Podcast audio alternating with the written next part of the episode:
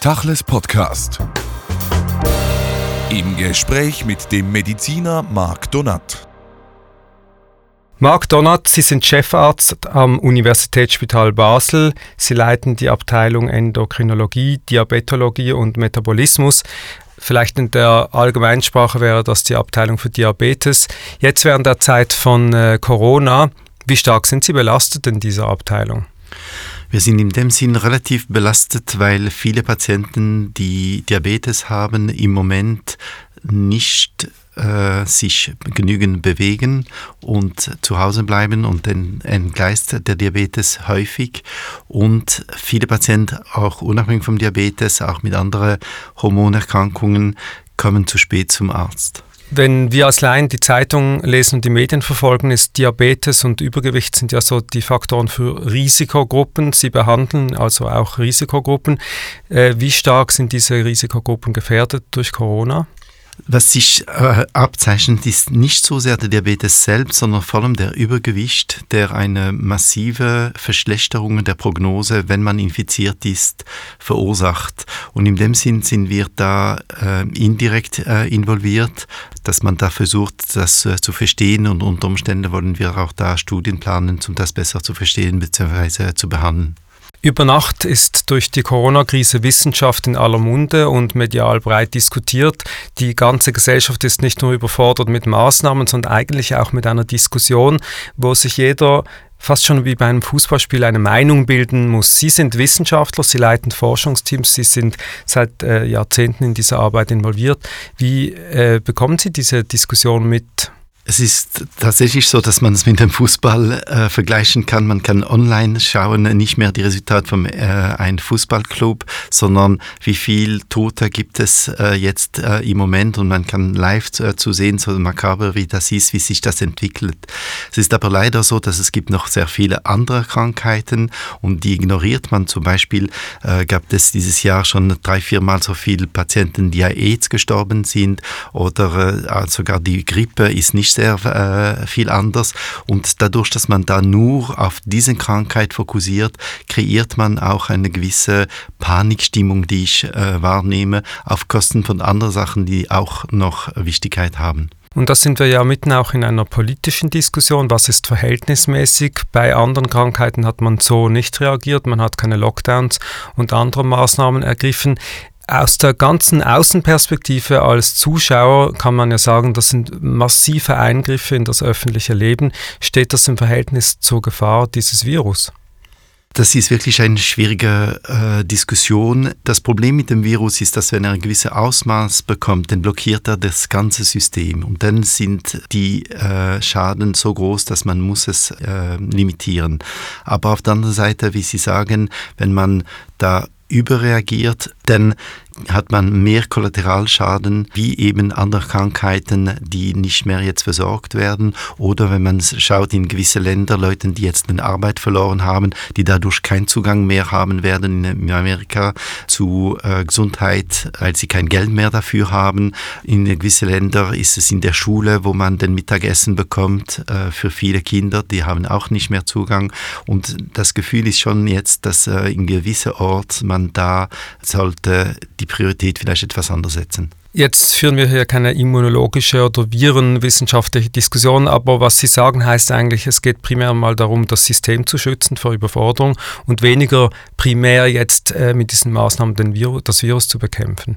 Ja, also indirekt wird das schon bekämpft, in dem Sinn, dass man die Ausbreitung äh, limitiert.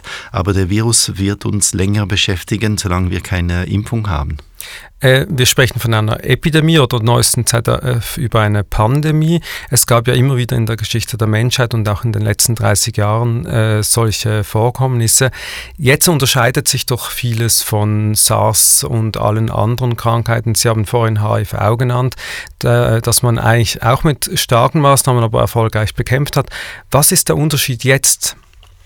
Ich glaube, der Unterschied ist, dass es eigentlich eine relative harmlose Krankheit ist. Und das hat zwei Konsequenzen. Erstens, weil es so harmlos ist, kann es sich viel mehr verbreiten. Man hat auch etwas weniger Angst, wie von AIDS und so. Dann hat jeder selbstständig ganz klar die Maßnahmen äh, verfolgt, weil man sich nicht infizieren wollte.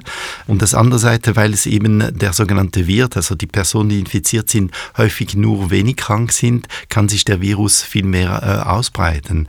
Aber es ist schon auch, glaube ich, ein Produkt der heutige zeigt, dass man so online und so genau verfolgen kann, die ganze Sache, dass es dadurch auch eine andere Dimension nimmt. Im weitesten Sinn ist es für mich auch eine Krankheit der Medien. Ähm, und das ist für mich auch das Neueste interessant, was Sie sagen, dass eigentlich die Zuschauer sozusagen auch die Wissenschaft unter einen ganz neuen Leistungsdruck setzen. Früher war die Wissenschaft vielleicht eher im Labor abgeschottet von der Öffentlichkeit. Wenn einmal etwas zu berichten war, dann kam das in der Weltpresse, aber bis es soweit war, ähm, war es ruhig. Jetzt ist das natürlich ganz anders. Sie selbst als Forscher und auch als Leiter von Teams, wie fühlen Sie sich diesem Druck ausgesetzt?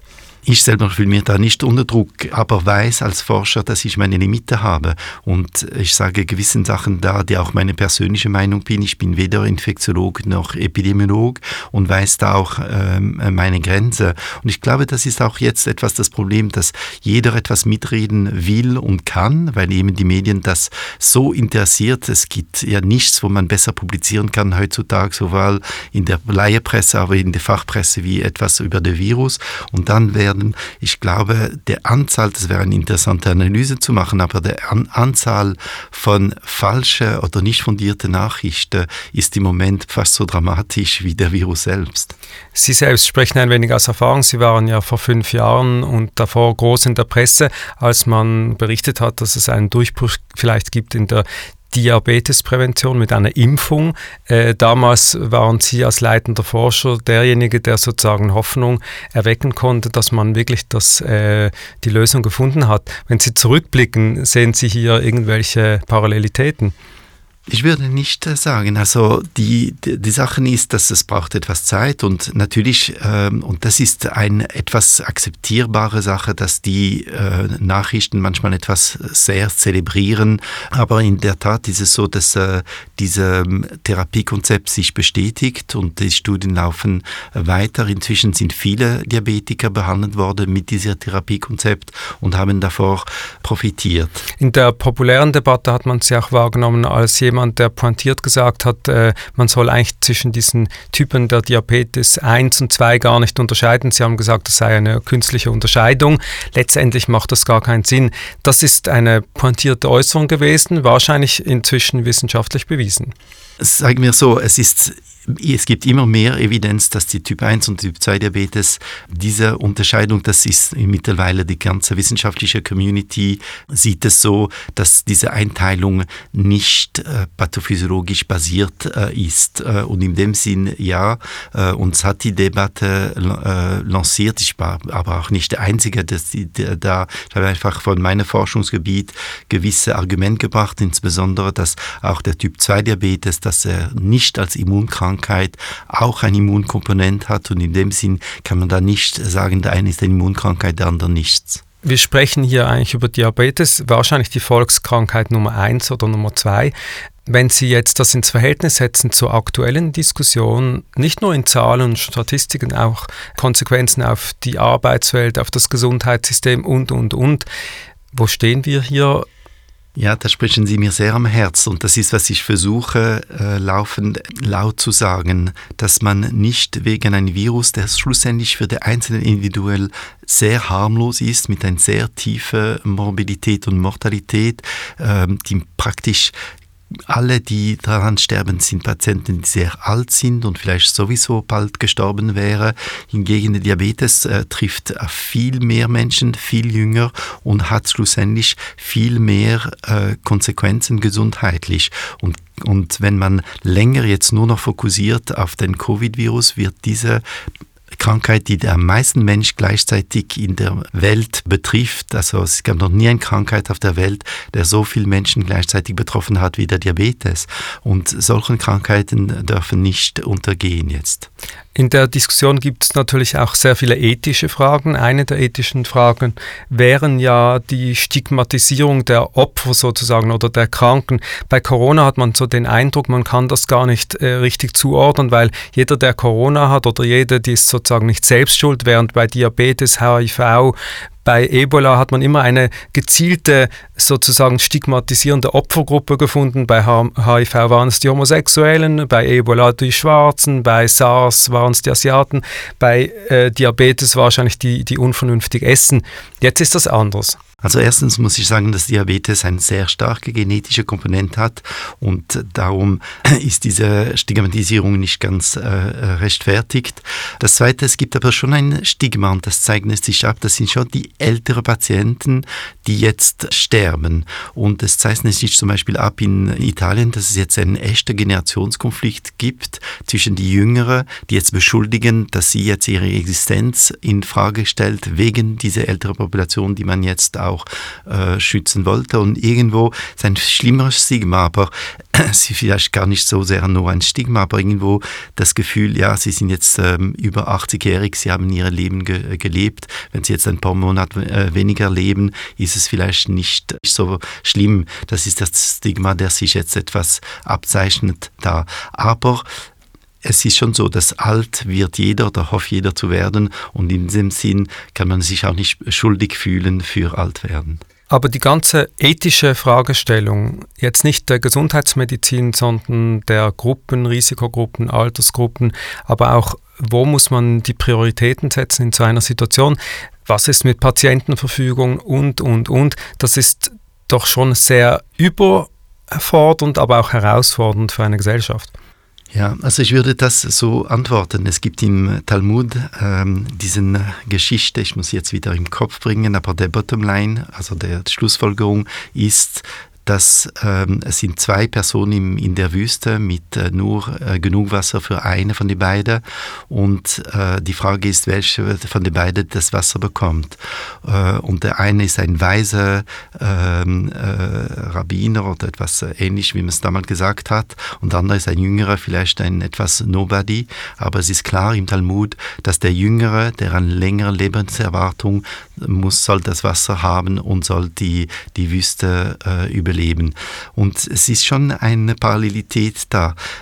Es gab so Rechnungen, die gesagt haben, dass um ein Leben zu retten jetzt vom Coronavirus, hat man 50 Millionen Franken ausgegeben. Es gibt so ein ethisches Konzept in der Schweiz, dass man sagt, ein Medikament, der ein Million Franken kostet, der soll man sich nicht mehr äh, leisten, weil der Kollateralschaden für die Gesellschaft größer ist.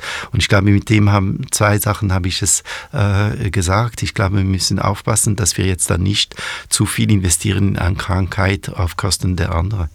Sie haben den Talmud angesprochen und indirekt auch die jüdische Medizinethik. Ich weiß nicht genau, wie die Korrelation ist zwischen der allgemeinen Ethik äh, in der medizinischen Frage, aber auch der jüdischen Ethik. Es gibt dieses Prinzip von Pikuach Nefesh, rette jede Seele in, im Judentum und ich denke, das ist auch das Prinzip für jeden Arzt. Die technischen Möglichkeiten geben einfach Möglichkeiten, die weit über das Seelenretten hinausgeht, nämlich mit, der, ähm, mit Maschinen und so weiter. Wo und wie soll die ethische Linie verlaufen, gerade in einer Situation, wo es nicht um Einzelfälle geht, sondern um die Gesellschaft insgesamt? Die, die Frage ist einerseits, ja, jeder Leben muss man retten, aber auf der anderen Seite, man darf auch nicht töten. Und das ist wirklich äh, dieses Dilemma. Das Gesamtgesundheitssystem ist limitiert und man kann nicht alles für jedem geben. Und jetzt in diesen Situationen zeigt sich das schon sehr, sehr klar. Wir haben limitiert, und das war der Hauptproblem, Anzahl Plätze auf Intensivstationen zum Patienten beatmen. Wer gibt man das? Und jetzt hat man da den Zugang zu Beatmungsplätzen limitiert, indem dass man zum Beispiel elektive Operationen nicht mehr gemacht hat, man eine gewisse Transplantation nicht mehr gemacht haben. Und diese Patienten, diese sogenannte elektive Operation, nicht haben, haben einen Gesundheitsschaden, die möglicherweise ihre Lebens verkürzen wird, mehr als Patienten, die vielleicht mit 80-jährig nur noch ein paar Monate oder Jahr vor sich haben. Und das ist die ganze, nicht so sehr das Dilemma, weil theoretisch ist man sich einig, aber es ist die Prognose zu machen, zu sagen, ja, hat man jetzt übertrieben oder nicht. Und ich denke, wenn man nichts macht, das sehen wir in gewissen Ländern, dann hat man eine Katastrophe, der der Preis sicher größer ist. Wenn man Overdoing ist, dann hat man auch eine äh, Limit. Und wenn wir jetzt, beim Judentum sind, ist die Frage, ob jetzt nicht ähm, Israel langsam lockern sollte, seine sehr strenge Maßnahme, die sehr erfolgreich war, aber sind jetzt sehr wenig betroffen und vielleicht wäre jetzt die Zeit, das schon zu lockern. Es gibt ja große Diskussionen auch in Israel in der wissenschaftlichen Welt. Soll man lockern? Hätte man früher lockern müssen, damit die Gesellschaft schneller immunisiert wird? Was auch eine ethische Frage übrigens ist letztlich. Sie als Wissenschaftler, wo stehen Sie in dieser ganzen Debatte? Also eben, ich bin Wissenschaftler, aber ich bin kein Epidemiologe und kein Infektiologe. Also ähm, mit aller Vorsicht. Aber dass man eine sogenannte Herdimmunisierung erreicht. Das ist im jetzigen Zeitpunkt nicht realistisch.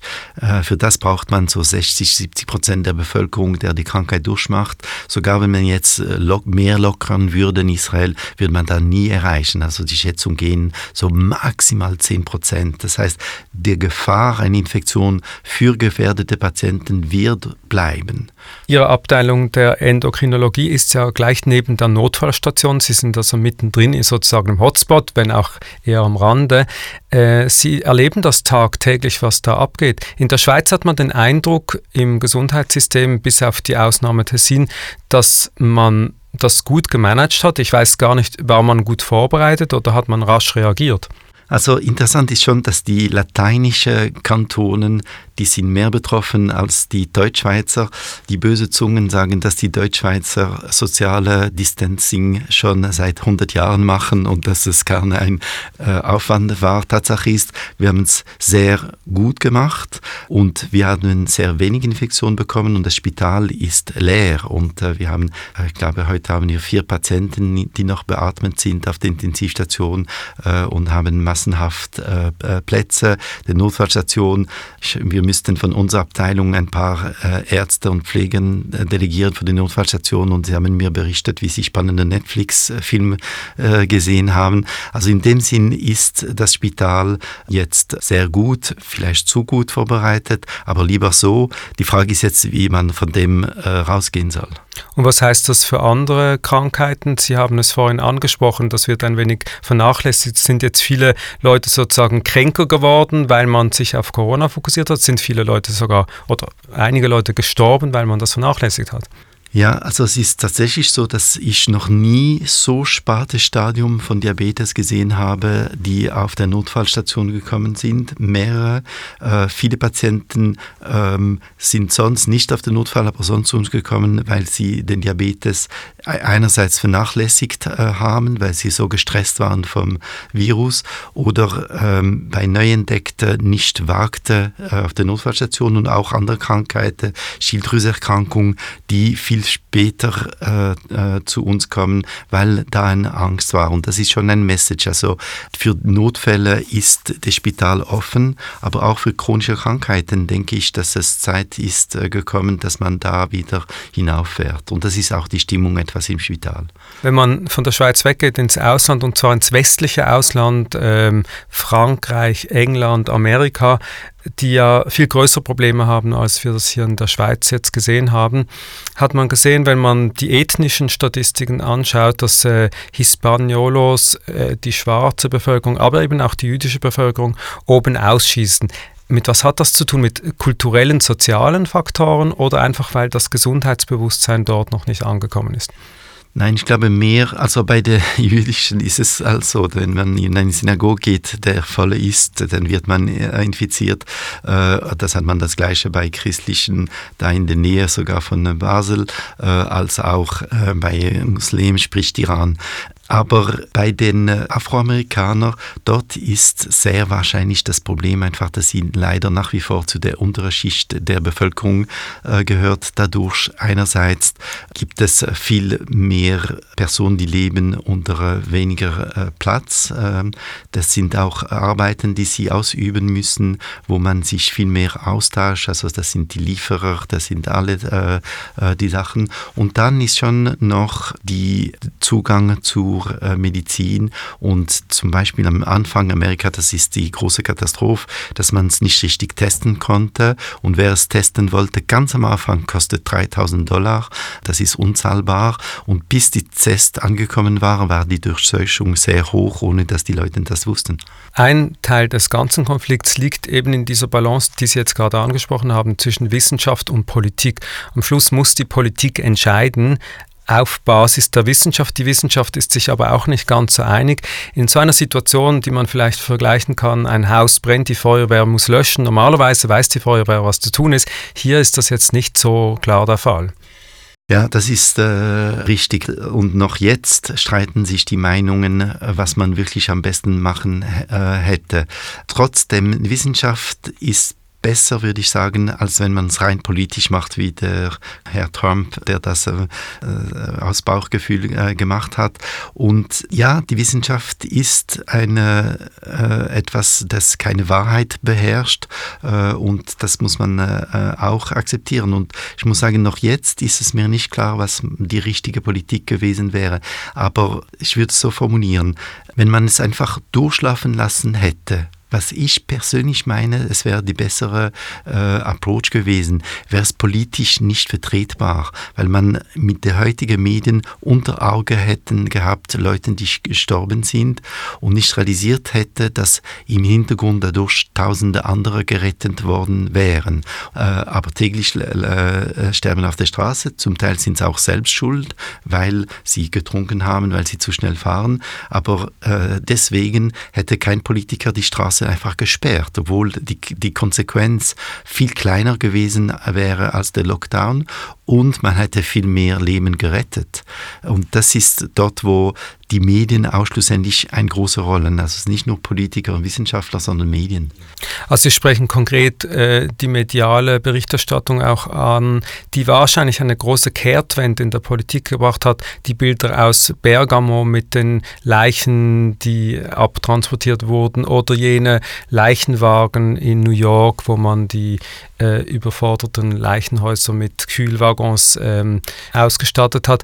Das denken Sie, zeigt ein Bild, hätte man Bilder gezeigt von Toten, von Autofahrern oder Verkehrstoten, hätte das vielleicht einen anderen Fokus gegeben. Das ist genau der Punkt. Äh, und jeder etwas schlimmere Bericht wurde populärer und ähm, es haben viele Ärzte massiv, und ich habe direkt Zeugnis von dem, massiv die Situation auch dramatisiert. Ich will sie nicht bagatellisiert, aber in vielen Orten ist es weniger dramatisch und das so läuft halt der Journalismus, wie ich es verstehe, dass man halt äh, wo etwas Dramatisches ist, filmt und eine ruhige, langweilige Station, wie wir es haben äh, im USB, da schlaft jeder ein, wenn man das äh, in den Medien äh, zeigt. Sie sprechen die Qualität des Journalismus an, auch seine Überforderung, weil die Wissenschaft in den letzten Jahrzehnten immer komplexer wurde durch die äh, Reduzierung von Fachredaktion, aber die Möglichkeit des Journalismus darauf wirklich gut einzutreten auch nicht größer geworden ist. Auf der anderen Seite haben wir eine große Verschwörungstheorie in der ganzen Debatte. Die Medien versuchen auf diese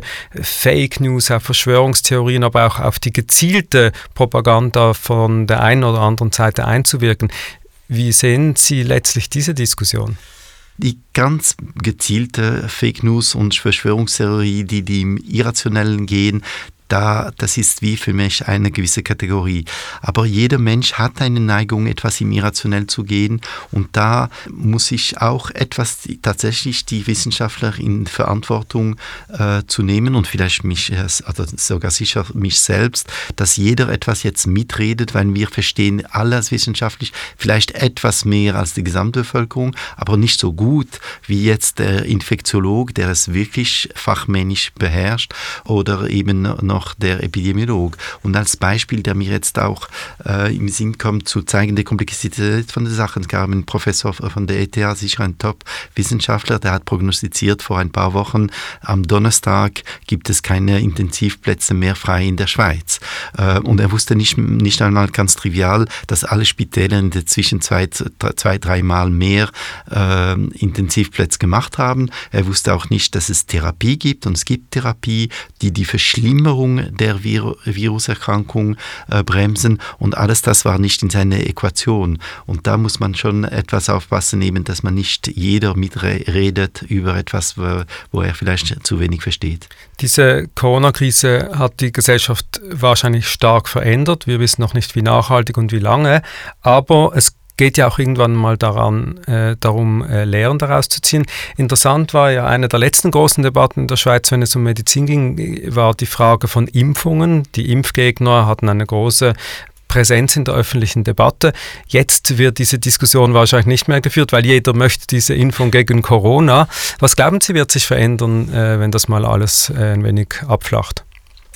Ja, also das ist jetzt ein ganz gutes Beispiel mit der Impfung. Äh, es ist so, dass gerade in der Pflege ist die äh, Bereitschaft, sich gegen den äh, Influenza, den Grippe zu impfen, extrem klein. Und ich bin sehr neugierig, ob die gleichen Leute, die die Influenza-Impfung nicht wollten, jetzt die Corona-Impfung auch weigern wird, obwohl der Influenza, und das muss man betonen, nicht sehr anders, wir wissen es noch nicht ganz am Ende, aber der Unterschied in der Gefahr zwischen zwischen Grippe und einer äh, Coronavirus-Infektion ist wahrscheinlich nicht sehr groß. Und das ist eben die nächste Frage, ob wir nicht werden sagen, wir waren schon etwas über Panik und haben ihr nicht da etwas überschossen.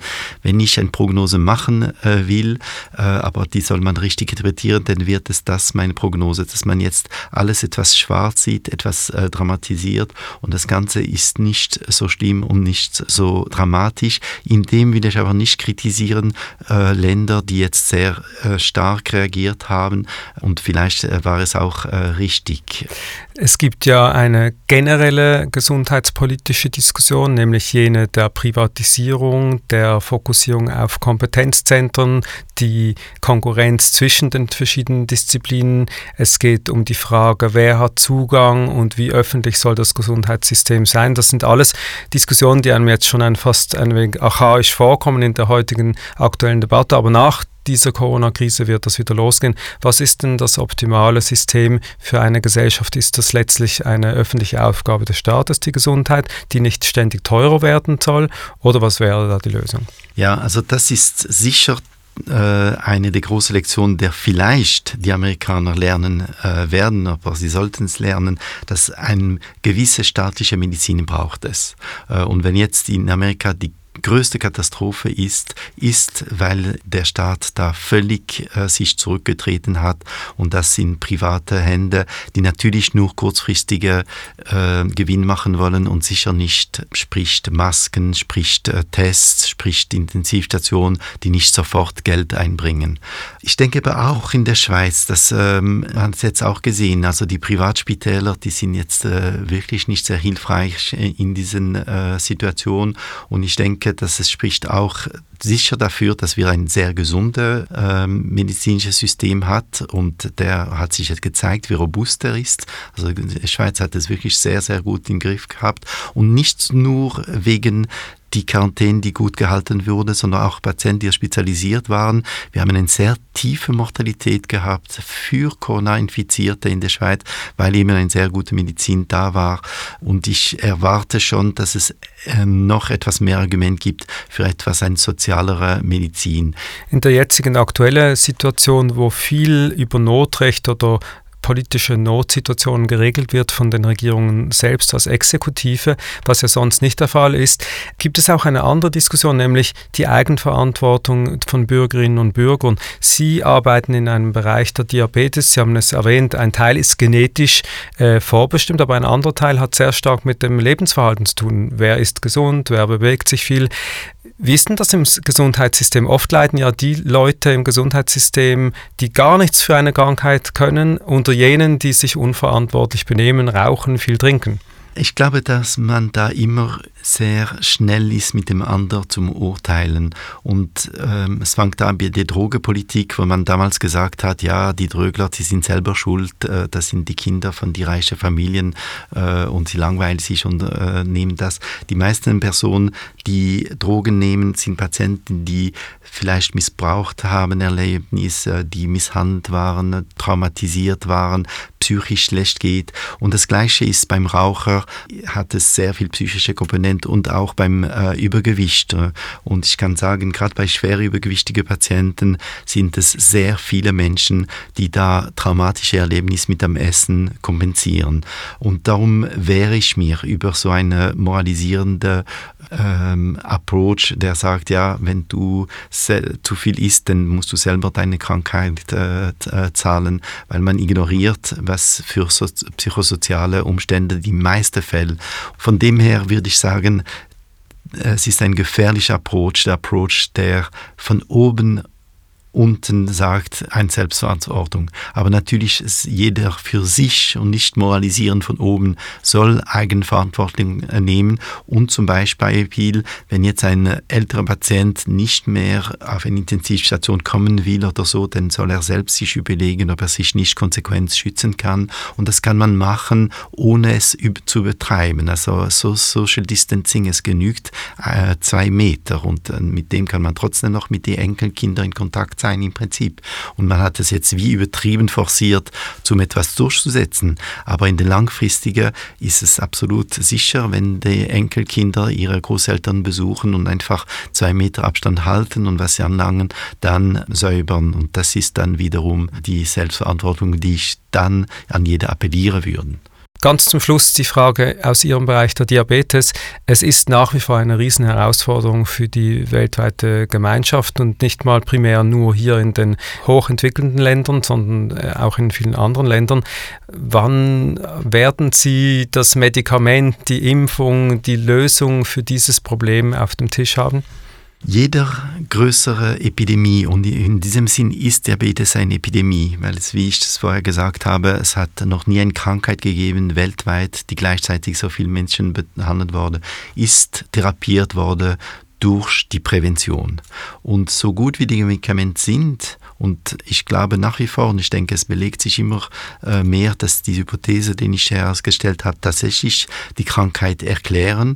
Äh, und so kann man auch eine gewisse Therapie machen. Aber die Lösung wird sein, eine gesellschaftliche, und das ist die Prävention. Und die Prävention von Diabetes ist schlussendlich ein langweiliger, aber nach wie vor richtiger, gesunder Lebensstil. Also Sport und gesund essen. Marc Donat, vielen Dank für das Gespräch. Tachles Podcast.